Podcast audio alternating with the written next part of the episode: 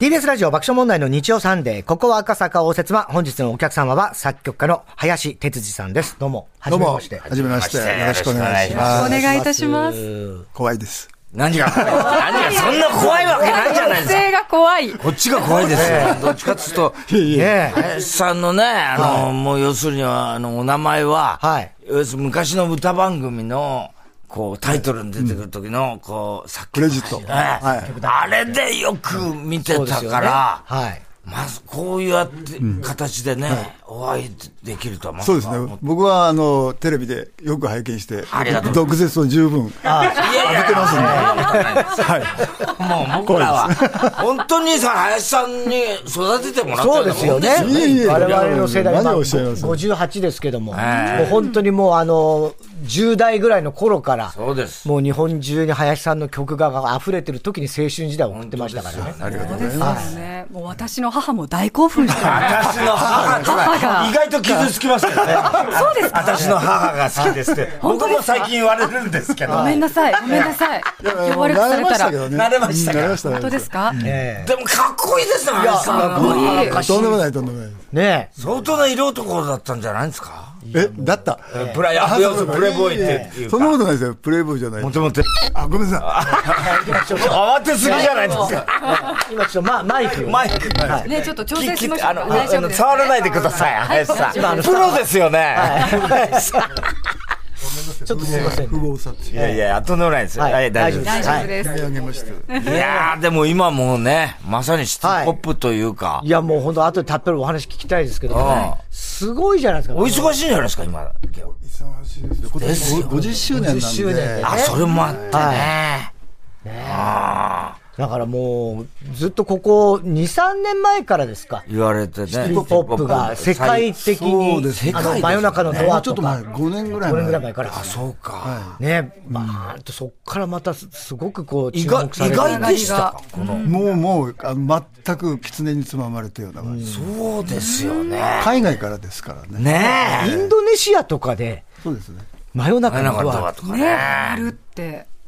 リアルタイムで大好きだって曲だから、あありがとうございます。だから松原美樹さんも亡くなっちゃったんですけどね、もうその時もすごいショックだったぐらい、大好きな歌だったんですけど、まさかそんな2020年ぐらいこんにな時代が。外国でヒットするなんていうのは、さすがに考えなかったですね。ね今、あの、聞いた話だと、2億5千枚、ま万回ですか。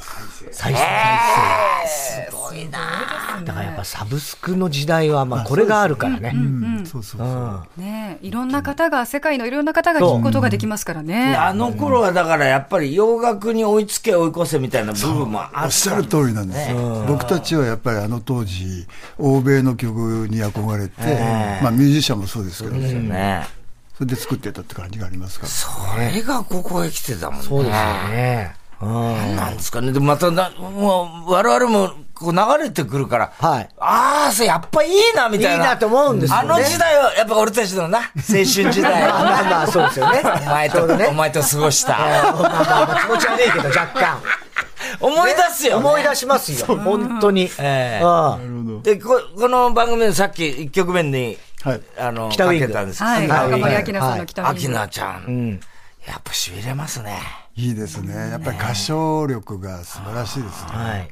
あれはレコーディングは、立ち会いません。もうすべて、えっと、彼女の方で、えーレコーディングしたものを送っていただいたという感じそでうすでね。すか。ねあでも、どうですか、最初聞いた時、いやーもう鳥肌が立つぐらいに、あのもう大人の感じの北ウイングになってましたから、まあそうですよねやっぱりこう年月っていうものを感じさせて、ん僕の中のイメージでは北ウイングのロビーから立ち、あうん。の本当にもうフライトで、欧州に向かった女性が、えー年齢を、えー重ねて、はい今度また新たにその昔の恋を、たどるみたいなところで、 北ウイングに佇んでるようなイメージがパッと浮かんまでた一曲できそうですね、それね。続編は実はあるんですけど、あるあるんですよね。ドラマティックエアポートって曲はあるんですよあ、それあるんだ。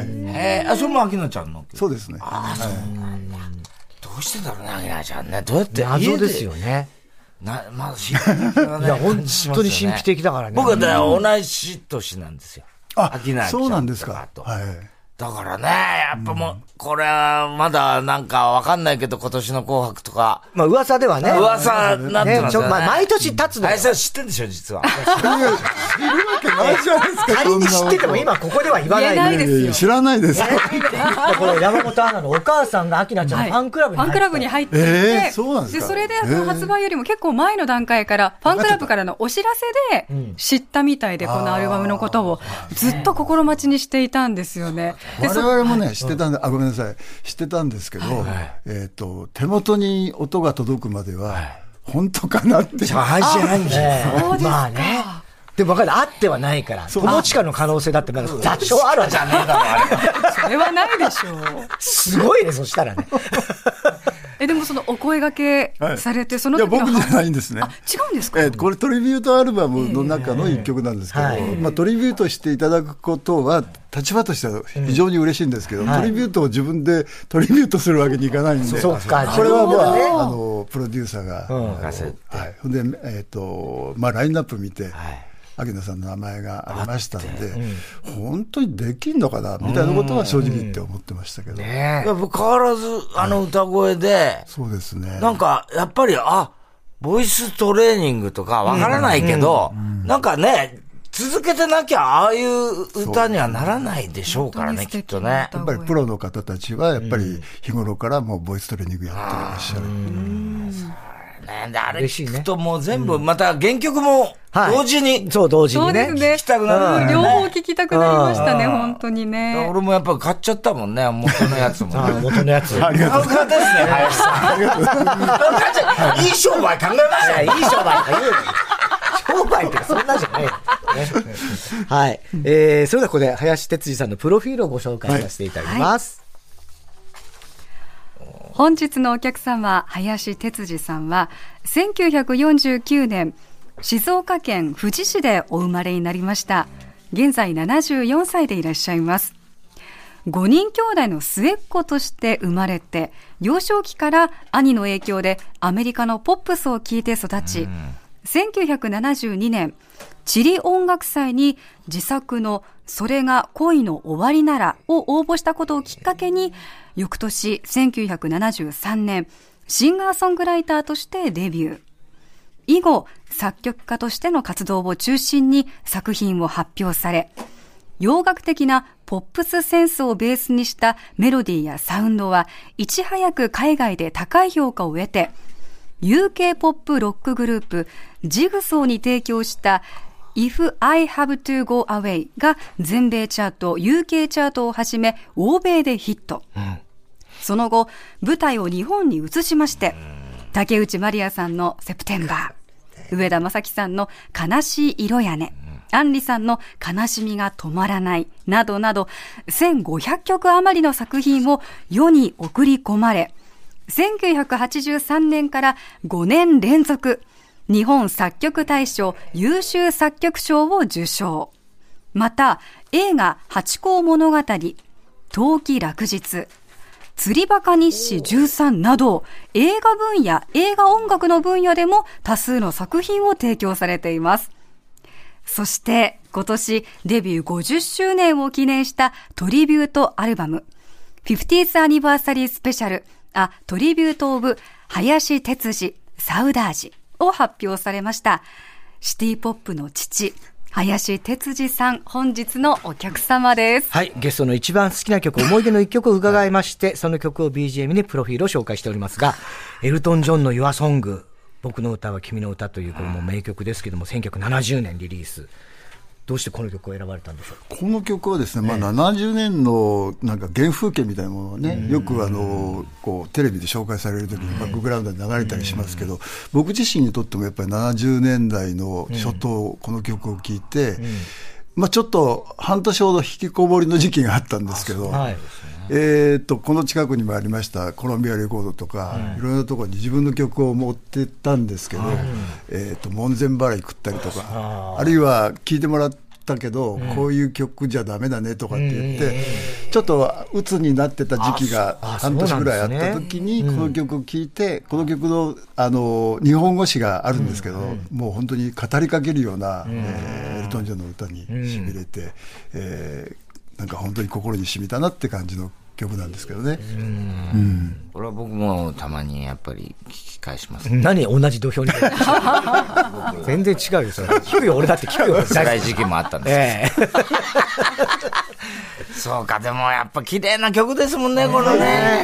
本当にいつ聴いてもいいなと思います。お兄さんの影響でアメリカのポップス聞いて育つ兄が二人いまして、はい一、はい人は歌謡曲で、一、人はあの洋楽が好きだったんですよ。じゃあ、それえぞれ半々で。本当だね両両方ちゃんと、ねえ吸収されて両方だからよかった、おね兄さんたちは音楽関係のいやお仕事は。あのうちがちょっとあの、えー、製紙の関係の仕事やってまして、彼らはそっちをついてあそうなんですね僕は何でも何でもよかそうっか、三男坊だから。末っ子でね自由にね。え自由にね、えそういうのやれたというのはあるんでしょうでねも先に日本より先に海外のね方海で、外なんですね。全米チャートでヒットしてるんですね。ねたそうなんですねあの、自分でも本当に驚いたんですけど、でも日本では誰も騒いでくれなかったいやだからこれ全然知らなかったよね知らないよね今だったら大変なことになってるけど当時本は当ですね。知られてないんだろうねこれ平凡パンチって雑誌があったんですけど、平凡パンチありましたねそれで知ってる方がちょっと書いてくれただけで、何にも言ってもらわなかったんで、ああ、俺、だめだなって。えー、だって全米の方がすごいじゃないですか。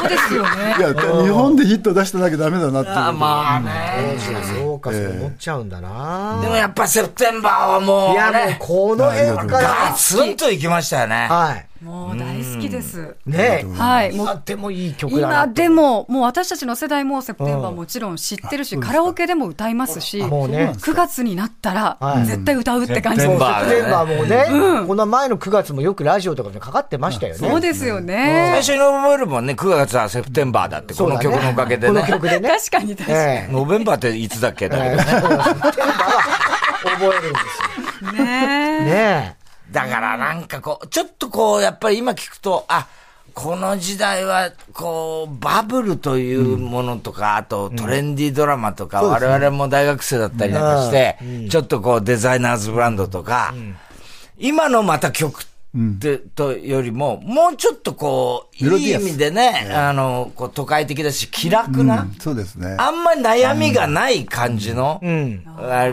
世界ですよね。ちょっと背伸びをすると、その世界に行けるみたいなね、ちょっとおしゃれな感覚の時代でしたから。だからなんかこう、なんて言うんだろう、そのちょっと前はやっぱフォークが、そうなんちでょっすとよ。泥臭くてね、そういう時代からやっぱとかシシティ、まさにシティっていう感じの、えそうですね。ねえ松本隆さんでしょ松本隆さんのやっぱりね、あのこう名コンビで何曲も作ってるじゃないであ、すか。このセプテンバーは松本隆さんですですね。あ、このセプテンバーね。で、あとはカンチンパスさんです。カンチンパああ、ね。売野正夫さんですとかね。はい。どどうですかその辺の人たちのこう、なんていうんですかその時代にこう、同時期にこうああ、いや、それぞれ作詞家の方たちって個性がバラバラで、やっぱり松本さんは松本さんのテイストありますし、菅さんは、僕が感じるには比喩とか、そういうのがすごくうまい人で、売野さんはこう時代をこう取り入れたら素晴らしい作詞家だなと思います。でもやっぱ林さんすごいのは、だからそういうこう、全部とね。アイドルか、女性アイドルみたいなのアイドルいいっっぱいぱいやつや、そこは聖子ちゃんから、明菜ちゃん、きょんきょん、ね、荻野目ちゃんとかっていう、菊池桃子さんも、そういうこう女性アイドルのもやるけれども、悲しい色やね。これだよね。上田正樹さんみたいな、そうですね渋いね、こ大阪う、の、歌わなくて、歌えるんですよ。その曲作った人なんですよ。都会的なんだよ、ねええあれまたちょっとその、何ですか、酒と涙と男と女とか、ああいう関西的なものと、まあまあ、似て非なるもんですよね。ちょっと悲しい色やね。そうですね、僕はもう全くそういう気で書いたわけではメロディーがほとんど先なんですよ、だからそういう感じ、はい、あのほとんど95%ぐらいはあの自分の作品はメロディーがメロディーが曲。線ってやつですね。あ、だから別に大阪の歌になるとは思ってなかった。全く逆に泣いたらあかんで、あもうあかんと思いました。俺違うと。俺の世界じゃない。あれ、あのメロディーが先って意外だよね。そうですね。ねだからちょっと泥臭くないんだよね、関西の。そうねまた、そのボロさんとかっこういいんか、ああいう人川島英語さんとかね川島英語さんもいいんだけど、うんいいけどねちょっと都会ですもんね。都会。なんであのメロディーって都会的ってどういうことなんですかでしょうね。ティーポップってね。もともと都会、シティボいやーイなんですか僕はあの静岡ですから、カントリーボーイ田舎もんですよな田舎者いやいや、本当にもう、あの海あり山ありの世界でしたから、都会に対する憧れないですかね、やっぱりね。ああ、そうなるのかな。ねこの間ね、僕、あの、佐野元春さんとちょっと、はいはいあの、対談したんですよ。で、まあ、元春さんも自分で言ってたから言っちゃいますけど、僕はね、シティポップ嫌いなんだよ。えーでも、今はね、元春さんの、その、当時の曲とか、はいはいシティポップとして、うん。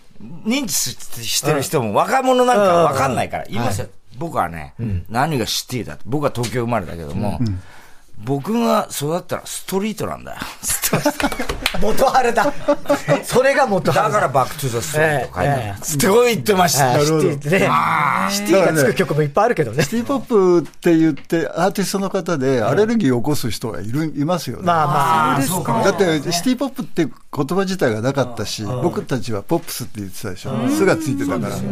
だから逆に言うと、それでカテゴライズされるっていうのは嫌いだっていう人もいるけど、ただ僕の場合は作曲家ですから、まあ自分の作品が、あの、40年経って、あの、こう、聞いてくださる方がいれば、それはそれで受け入れていいのかなと思いますから。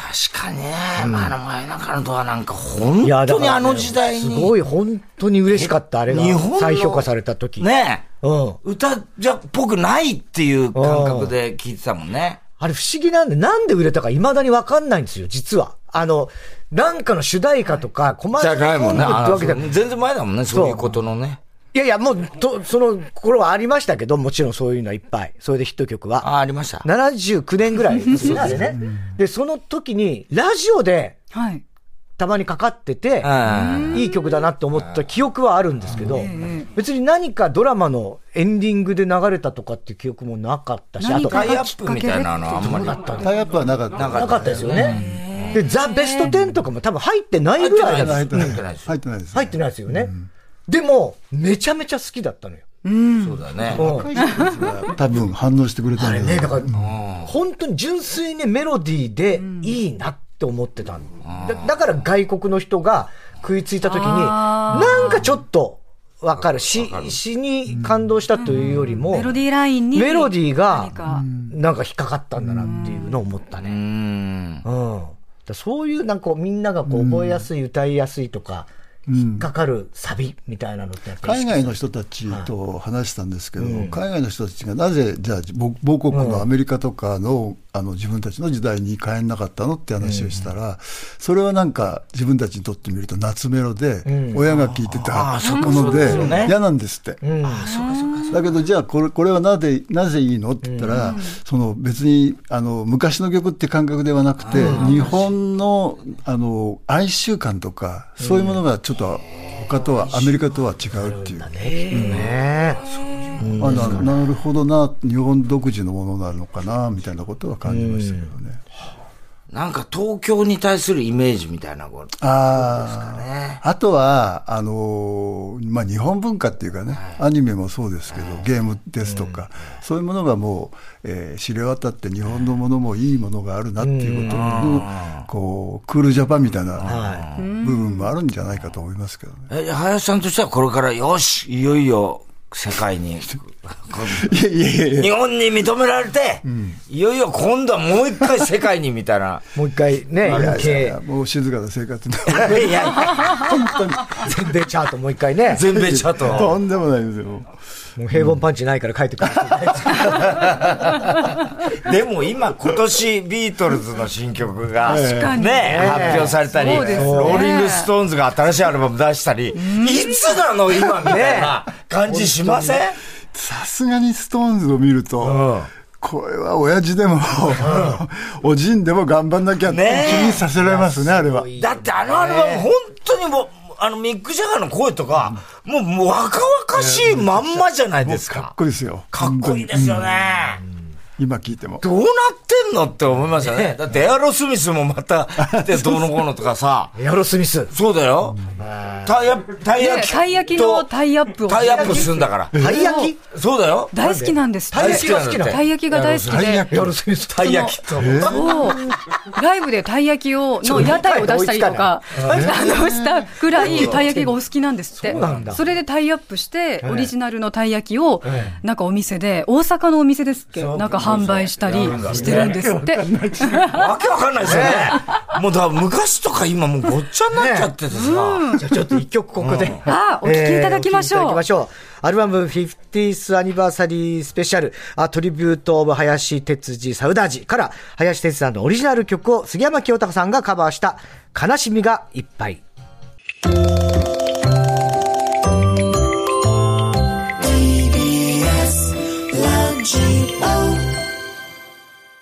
はい、えー、杉山清隆さん、悲しみがいっぱい。これは、あの、林さんがご自身で歌われていたもともと、 86年に出したシングルですね。はいはいそれを杉山清隆さん杉山さんが。当時の、うん、当時からなんか、あの、カバーを、アルバム全部カバーしたいとかって言ってた、言ってくれてたんですそうだったんですか。さすがにそれはないだろうみたいな話で、そして最近なんかそんな話もありましたけど、そしたらこの曲やりたいっていうことで、で、この演奏は、演奏のは、オケはですね、そのまんま使いたいって言って、当時の林さそれ楽しすぎだろうみたいな。ん。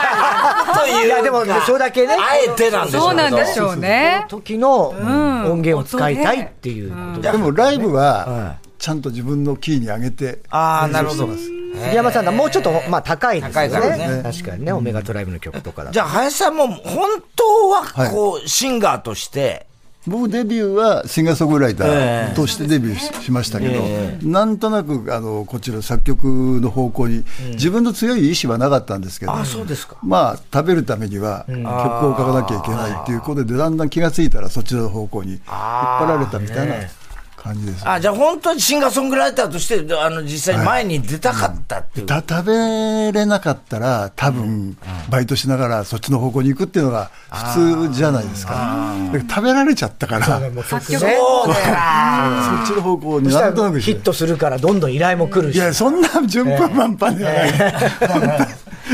ええまた。あはいじゃあということで来週林哲司さんでこの後はもいまだまだ付き合っていただきたいと思います、一旦 CM 交通情報です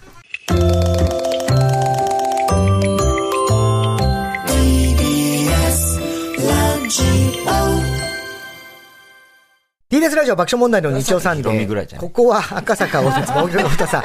今ちょっと CM 中に話してたのの続きを今こう急に言わないでくだ さいよ。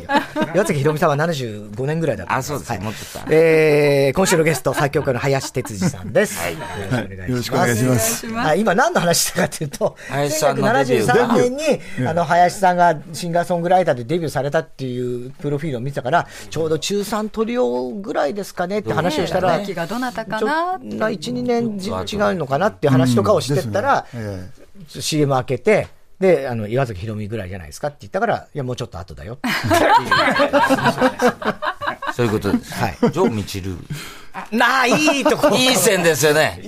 イルカ乗ってました。質問ありますからね。質問いきますよ。いいですかゲストの名前に合わせて、それぞれの文字で始まる質問をリスナーから募集しました。今週は、て、つ、じの文字から始まる質問です。はい。手できました。えーパチョレックですね、ラジオネーム。テーマを与えられた曲は、時は、作曲はやりやすいのでしょうかと。おーやりやすいですね。やりやすい。自分が考えなくていいんで。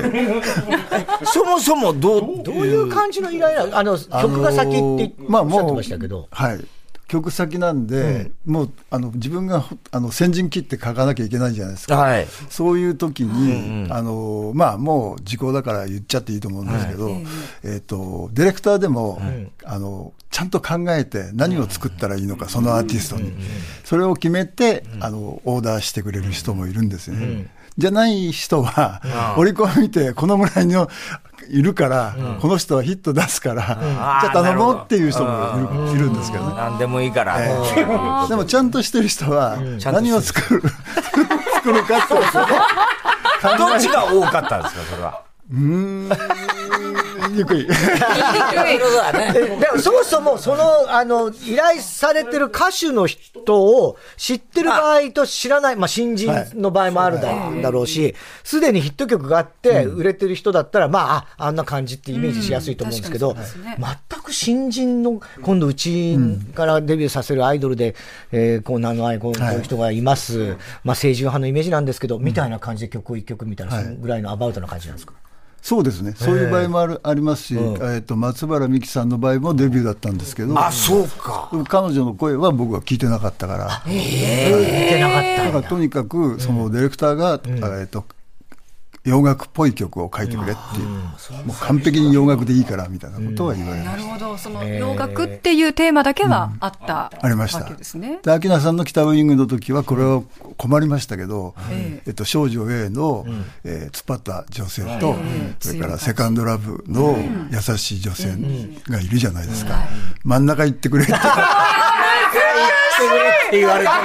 真ん中で北行っちゃったの北に行っちゃったの真ん中で北行っちゃったの西と東だったんだね。いやでも言われてみたらなんかちょっと腑に落ちますね。確かにと思います。確かにそうだね。確かに結果論としては、あれが真ん中。かっこいいところと柔らかい女性的な部分と両方あるなっていう感じがしますそうねね。柔らかくても、自分の意思を持った女性っていうのが、死に現れてる。でもそれを、だからね、メロディーで、表現いや、それすごいよねで。もっと極端なことを言うと、これエピソードがいっぱいあるんですけどね、北ウィングには、あのアレンジを先にやって、それから詩がはまるんですけど、そのアレンジやった時にディレクターがそのイントロが終わってあイントロっていうか、あの最初のサビが終わって、えー感想に入るんですけど、その時の弦の駆け上がりが、タララララララーンってあるんですけど、それのイメージで、これはなんか今まで考えてたものよりも、空港で飛行機が飛び立つような雰囲気だから、そっちの詩に変えてもらえないかっていうことで、詩を変換したんだ、メロディーが。あ、そうやっぱあ、じゃあそういう詩じゃなかったんだ、最初違ねう、。最初はなんかオートバイのイメージで、あ、オートバイのイメージ。ええ乗り物が違ったんです ね。ねえバイクじゃなくて飛行機になった。盗んだバイクじゃん。ねえ聖子ちゃんの曲でバイク関係あ多りまくす、なあいでりすますか、あります、あうん真っ赤なロードスターとか、銀色のオートバイとか。あります、あります。でなんかバイク。あれは松本さんだから、松本さんがオートバイ好き私 はそうですもんね。松本でさんもあの頃本当に片岡義雄さんの小説とか、あ、そっあ。とバイクとか、はいそれはシティポップにイコールすることですね。ですよ高岡ね。義雄さんうは。んすごいあった、その雰囲気がね。一方、横浜銀杯のバイクもあったけどね。ああったあった、確かにこっね。ちのバイクもあったしスーパーロードが男のみたいなね。えーラジオネーム、新安住新一郎。手できました。天から降りてきた感じでできる曲もありましたかと。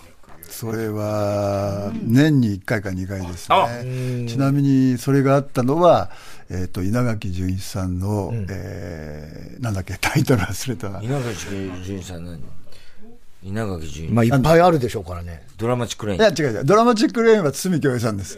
おい、めぐれ俺で恥をかかせ一ダースの言い訳とか、林さんい。や、それじゃないですじゃないね。あじゃなく忘れました。あ、そういうのが。でも、それはあと、レコード会社からじ、えっと、事務所に帰る間の車の中で出て出てきて、どうしよう、どうしよう、どうしようっていう感じでメモるのも、あの、録音もできないし。録音もできないし、家に帰って、ばばばばって、あの、もう、部屋に入って、ですぐにカセットに入れたっていうすぐが消えちゃいますもんね、そういうの。そうですね。悲しみのあダイヤモンそドう。そう、悲しきダイヤモンドリン悲グ。しきダイヤモンド。はいねえ。あるんですね、そういうのねだか。らずーっと歌い続けてななければ忘そうれでちすゃよう。ね、家までね。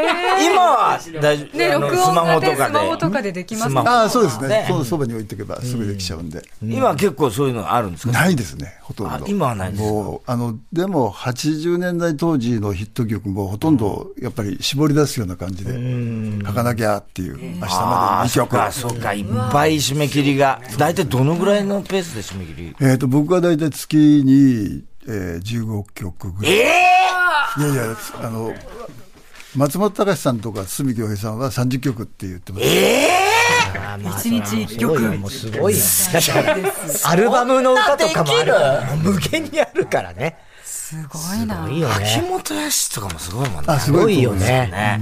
まあ、ほとんどゴーストでしょうけど。そんなことないよ。言うんじゃねえよ、みたいなそんなことはないよ。林さんが言ってたんですよ。言ってない、早く。 CM 中に。まずさラジオネー ム、嘘嘘。言ってないい。ませんよ。